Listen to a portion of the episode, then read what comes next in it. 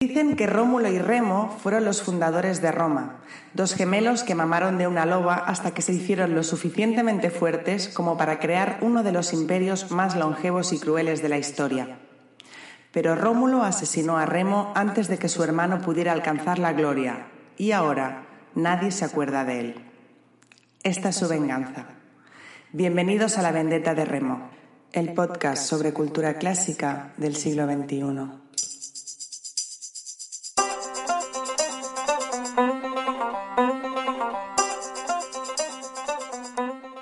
Capítulo 23. Arpía y a mucha honra. Criaturas de la mitología grecorromana. Hola hijos de Remo, ¿cómo estáis? Este capítulo me hace especial ilusión, ya que siempre que hablamos de mitología solemos centrarnos en los dioses y en los héroes, hablar de sus gestas y de sus meteduras de pata, de sus venganzas y de sus escarceos amorosos, pero lo cierto es que siempre nos olvidamos de un elemento indispensable para que todas estas historias tengan ese punto épico que tanto nos gusta, las criaturas mitológicas. ¿Qué hubiese sido de Teseo, Perseo o Hércules sin sus respectivas criaturas a las que masacrar? Sin duda sus heroicidades habrían quedado deslucidas. Es por eso que hoy toca rendir homenaje a esos personajes que por lo general suelen ser antagonistas, nacidos de las perversas mentes de señores a los que les daba demasiado el sol. En principio no hace falta que os diga que ninguna de estas criaturas existe, pero si un día paseando os encontráis a un perro de tres cabezas, a una señora con cuerpo de pájaro o a un caballo con alas, no dudéis en internar en el centro psiquiátrico más cercano. Eso sí, hacedle una foto antes y mandádmela, por si acaso. Arpías. A ver, las arpías eran bichejos bastante desagradables, aunque al principio no fueron vistas así. Antiguamente eran preciosas mujeres con alas que ayudaban a Zeus a imponer castigos a los dioses y humanos que se habían portado mal y no le habían hecho casito. Pero más adelante las representaron como monstruos alados con garras afiladas, cuerpos de aves de rapiña y, atención, orejas de oso. Los dioses saben el porqué de esta combinación tan rara. En principio fueron tres Aelo, viento tempestuoso, Ocípete, vuelo rápido, y Celeno, la oscura, y lo cierto es que no estaban para tonterías. Eran personificaciones de la destrucción, las que transmitían las enfermedades y generaban suciedad y tempestades. Despiadadas, crueles, violentas, no eran las más adecuadas para tener como enemigas, ya que corrompían la comida con sus excrementos y raptaban al personal y lo torturaban antes de llevarlo al tártaro. Probablemente eran los monstruos perfectos para asustar a los niños si no se dormían. Fueron varios los héroes que se toparon con ellas, como por ejemplo Eneas de camino a Italia, pero sobre Eneas y su aventura ya hablaremos en otro capítulo. Centauro. El centauro era un monstruo mitológico cuyo cuerpo era mitad hombre y mitad caballo. Lo curioso de este ser es que hay leyendas y historias en las que es bueno y otras en las que es terrible, lo cual hace que sea un personaje muy muy interesante. Se dice que el primer centauro era hijo del dios Apolo y de Stilbe, pero como suele ocurrir en la mitología, se le atribuyen distintos orígenes. Aun así, me parece mucho más divertido contaros las conjeturas que tenía Paléfato, un mitógrafo de la antigua Grecia, sobre por qué alguien en su sano juicio creería que existe un ser así. Él creía que la forma híbrida de los centauros era fruto de un error de percepción por parte de los pueblos y las tribus que nunca habían visto a alguien montar a caballo. Por lo tanto, la primera vez que habían observado a un jinete, habían tenido la impresión de que era mitad hombre y mitad caballo. La percepción que se solía tener de los centauros era la de seres salvajes, muy territoriales y bastante agresivos, a excepción de Folo y Quirón. Este último es el centauro más famoso de la mitología, ya que fue el que educó al héroe griego Aquiles y lo convirtió en un guerrero invencible antes de partir hacia Troya. La figura de los centauros es una de las más utilizadas en la cultura contemporánea y ha aparecido en todo tipo de representaciones artísticas, ya sean películas, libros o videojuegos. Mi pregunta es ¿por qué nos atraerá tanto un ser mitad hombre y mitad caballo? Saquen ustedes sus propias conclusiones. Cerbero. Este es otro ser que conocemos bastante, ya que siempre acompaña a uno de los dioses más queridos de la mitología griega.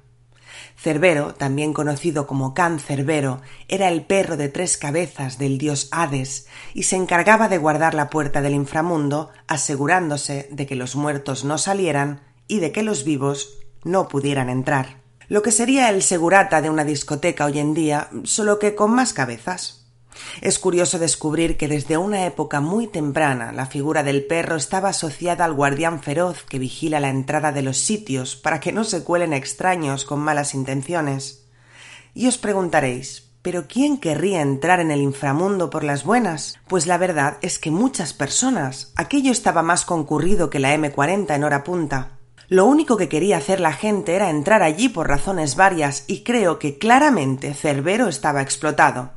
Orfeo lo durmió con su lira para ir a buscar a Eurídice. Eneas lo volvió a dormir usando tortas de miel con droga y Hércules lo encadenó para rescatar a Alceste, pero no contento con eso, más tarde lo capturó como parte de sus doce trabajos.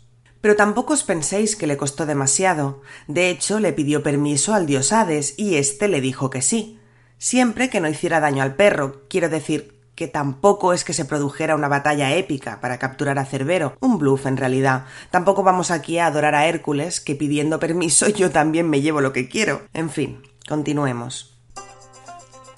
Cíclopes.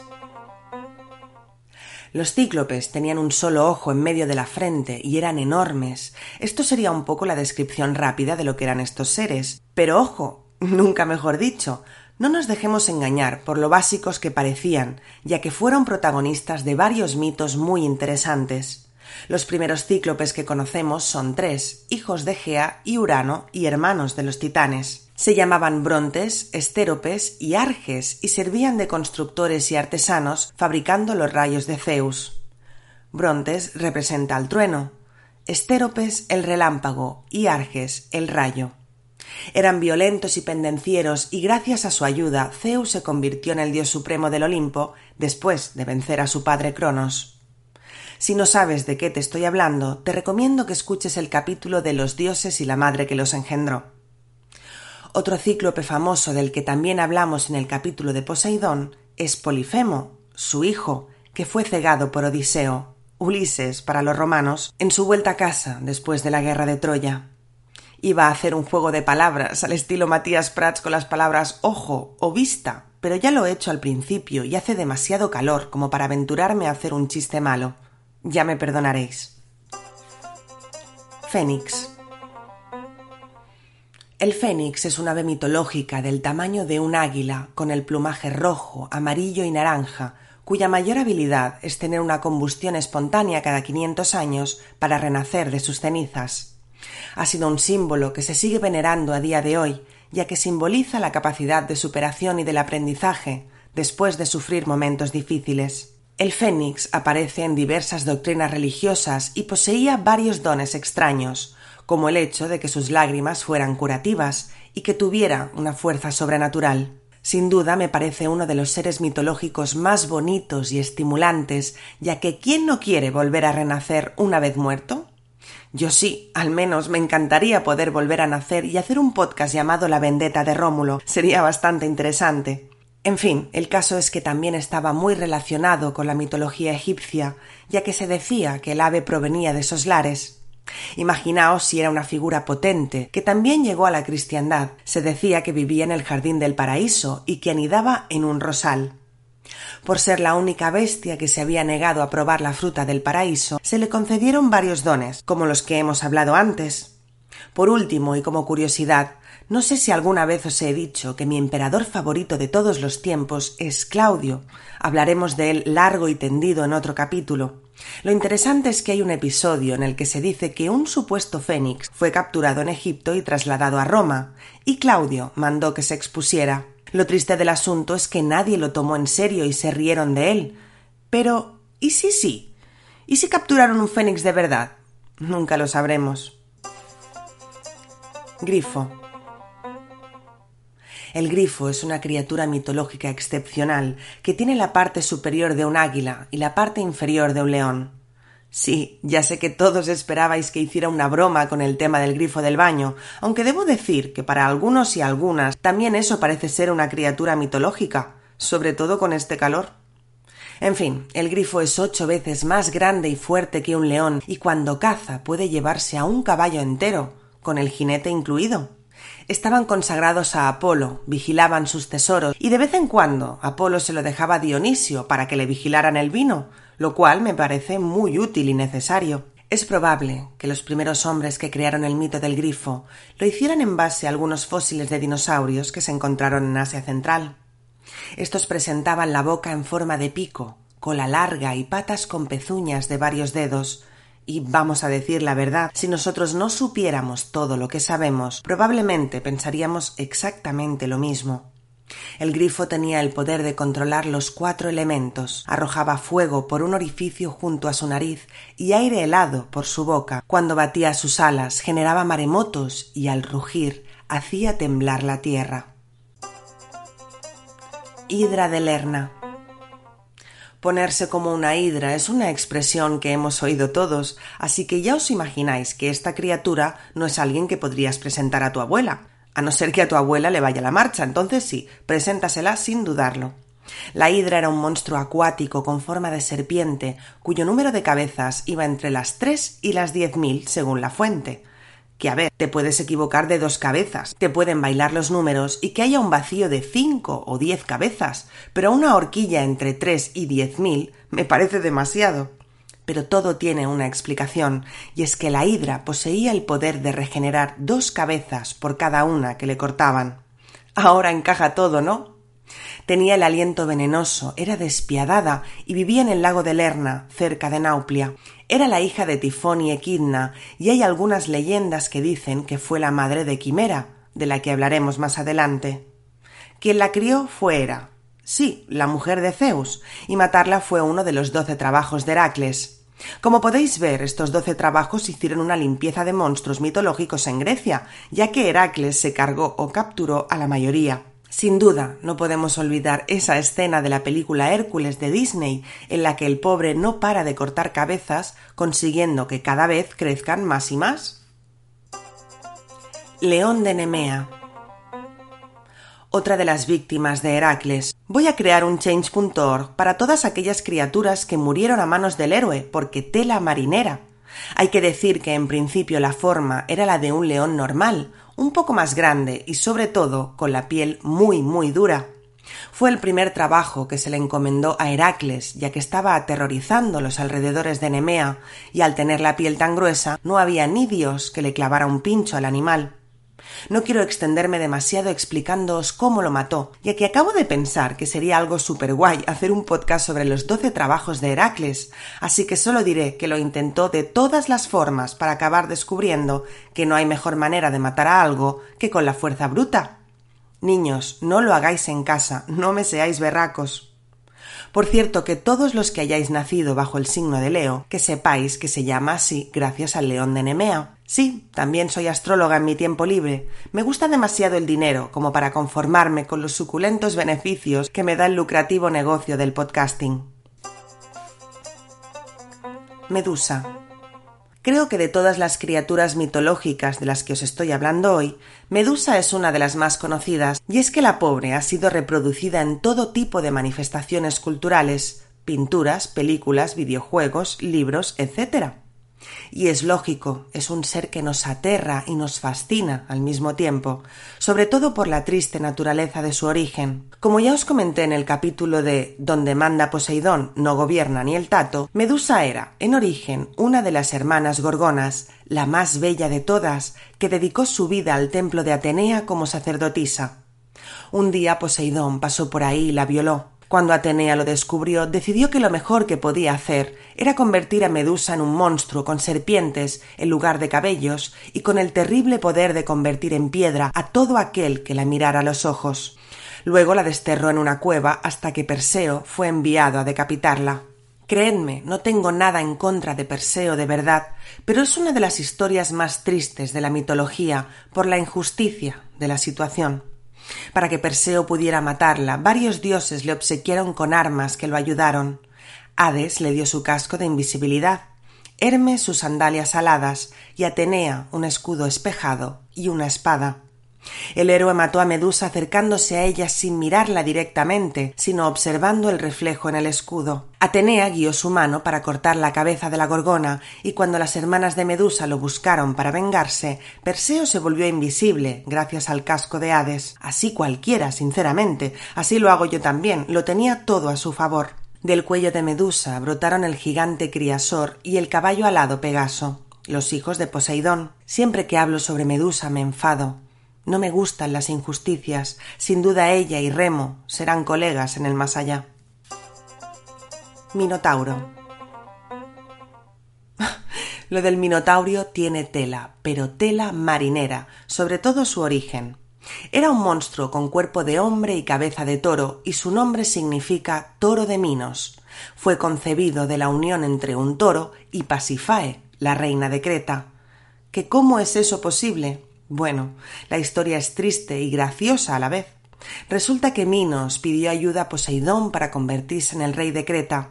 El dios de los mares, que ese día debía estar de buenas, hizo salir del océano un maravilloso toro blanco para que Minos lo sacrificara en su honor. Pero éste quedó tan impresionado con el animal que decidió que lo de sacrificarlo no, que se lo iba a quedar él, así que lo escondió entre su rebaño y sacrificó a un toro normal en honor al dios. Mala idea. Muy, muy mala idea, Minos, tío, si es que no tenías ni que comprarlo, si Poseidón lo sacó del mar para que lo sacrificaras. En fin, evidentemente cuando Poseidón se dio cuenta de que lo habían intentado engañar como a un tonto, inspiró en la mujer de Minos, Pasifae, un deseo ardiente por el toro blanco, pero un deseo. un deseo de los gordos. A todo esto debo decir que el rey Minos tenía a su servicio al famoso inventor Dédalo, Sí, el padre de Ícaro, que voló demasiado cerca del sol y se cayó por la barranquilla. Así que Pasifae le pidió ayuda para que pudiera unirse al toro, y a Dédalo le pareció todo muy buena idea, así que construyó una vaca de madera para que ella se metiera dentro. El toro creyó que era una vaca de verdad, y bueno, tampoco nos vamos a explayar con este punto. El caso es que de ahí nació el Minotauro. ¿Qué? ¿Cómo os habéis quedado? Para que luego digan que la cultura clásica es aburrida. El Minotauro fue encerrado en un laberinto diseñado también por Dédalo en la isla de Creta, pero durante muchos años hombres y mujeres eran llevados al laberinto como sacrificio para ser el alimento de la bestia. Uno de esos hombres fue Teseo, que gracias a la ayuda de Ariadna, la hija de Minos, pudo matar al monstruo y salir del laberinto. Para hacerlo ella le entregó un ovillo de hilo que Teseo fue desenrollando conforme se adentraba en el laberinto y, de esta forma, una vez mató al Minotauro, pudo salir sin problemas. De ahí viene la figura retórica de el hilo de Ariadna, por cierto. Pegaso. Como hemos comentado antes, Pegaso, el caballo alado, nació de la cabeza de Medusa cuando Perseo se la cortó. Su dueño fue Belerofonte, quien quiso hacerse el chulito y desafiar a Zeus, mandando a Pegaso a que volara directamente hacia el cielo, hacia el Olimpo, para convertirse en un dios. Y claro, ¿cuántas veces hemos dicho que a Zeus no se le debe vacilar? Bueno, ni a Zeus ni a ninguno de los otros olímpicos. Así que el dios de dioses mandó a un simple mosquito para que picara en el lomo a Pegaso, lo que hizo que Belerofonte se cayera del caballo, pero sin que muriera, para que quedara lisiado y nunca más pudiera cumplir otra gesta. Muy poco cruel todo. Pero Pegaso estaba on fire volando cada vez más y más alto hasta que se quedó incrustado en el firmamento, convirtiéndose en una constelación. En serio, esto es así. Como decía aquel anuncio, la velocidad sin control no sirve de nada. Algo curioso es que cuando Pegaso volaba también movía las patas como si estuviera corriendo en el aire, lo cual me parece algo súper bonito. Pegaso es junto a Rocinante, el caballo de Don Quijote, Bucéfalo, el de Alejandro Magno, y el caballo de Troya, uno de los equinos más célebres de la historia, lo cual, para ser un caballo, no está nada mal. Quimera la quimera era un monstruo horrendo que vagaba por Asia Menor, engullendo rebaños y aterrorizando a todo el mundo. Fue madre del león de Nemea, del que hemos hablado anteriormente. Se decía que tenía el cuerpo de una cabra, los cuartos traseros de una serpiente o un dragón y la cabeza de un león. Las versiones difieren sobre el número de cabezas que tenía, una o tres, pero lo que estaba claro es que escupía fuego por todas ellas. Y. y por el trasero. Sí, lo habéis oído bien, el bicho sacaba fuego por el culo hablando en plata. Más que un ser vivo, parecía el sueño febril de alguien que se hubiera pasado con el polvito de la amapola. Ya me entendéis. Se decía que era muy rápida y que fue derrotada por Belerofonte, del que hemos hablado en el apartado de Pegaso. La versión más común dice que Belerofonte la atravesó con una lanza con la punta de plomo, que se fundió con el fuego de la quimera. Sin duda Belerofonte encarnaba la ambición y el creérselo demasiado, y fue por eso que Zeus lo castigó de aquella forma, impidiéndole matar a ningún bicho más, aunque yo creo que con lo de la quimera tenía el cielo ganado. Sirenas. Y por último, no podíamos olvidarnos de las sirenas. Al contrario de lo que la mayoría de la gente cree, estos seres mitológicos se concibieron, en principio, con cabeza y torso de mujer y cuerpo y extremidades de pájaro. Tenían una voz prodigiosa e hipnótica que embrujaba a los navegantes que pasaban por sus costas y los conducían a la muerte. Pero ojo, en ningún momento se especifica que la finalidad fuera comerse a estos marineros. Hay versiones que dicen que lo que hacían era atraerlos a su isla, donde ellos mismos morían de inanición al sentirse completamente embelesados por sus voces. Lo primero que sabemos de ellas es gracias a la Odisea de Homero, en este libro de cantos, que si todavía no habéis leído os recomiendo, vemos cómo Odiseo debe cruzar por las costas de las sirenas para volver a su hogar, y advertido por Circe sobre el poder de la voz de estas criaturas, hace tapar con cera los oídos de los tripulantes y él se ata al mástil por sus hombres para poder escucharlas sin tener la tentación de tirarse al mar. Sea como fuere, las sirenas siempre han sido criaturas asociadas a la seducción y a la perfidia, y con los siglos se las empezó a representar con torso de mujer y cola de pez. Sin duda han sido representadas infinidad de veces, siempre con ese carácter embaucador y con aviesas intenciones, a excepción quizás de la película de la Sirenita, donde una inocente Ariel sacrifica todo lo que tiene para estar con su príncipe. ¿Qué queréis que os diga? Yo casi prefiero la versión de las criaturas asesinas de navegantes incautos. Llamadme morbosa.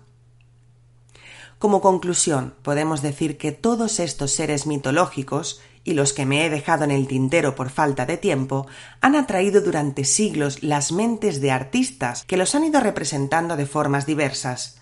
Si pensamos en obras como Harry Potter, por ejemplo, encontraremos fénix, centauros y algo parecido a las sirenas. Pero esta saga fantástica no es la única inspirada por estas criaturas, y es que hay algo que nos fascina de ellas. ¿Será su condición mágica? ¿Su existencia maldita? ¿Sus composiciones corporales imposibles? Sea como sea, creo que este capítulo era una buena forma de reivindicar algunos de los seres que, probablemente, poblaban las pesadillas de los pobres romanos de antaño, y ya sabéis lo mucho que nos gusta en este podcast ver sufrir a los hijos de Rómulo. Y hasta aquí un nuevo capítulo de La Vendetta de Remo. Espero que os haya gustado. Como sabéis, yo no soy historiadora, yo solo cuento historias y si esta os ha parecido interesante, os animo a que la compartáis con quien vosotros queráis. Recordad que podéis dejarme en comentarios vuestras opiniones y sugerencias y que podéis seguirme en Twitter y en Instagram como arroba vendetta de remo. También os animo a que os suscribáis al canal de YouTube si todavía no lo habéis hecho. Muchísimas gracias por seguir atentos y nos vemos en el próximo capítulo. Un besazo enorme. Chao.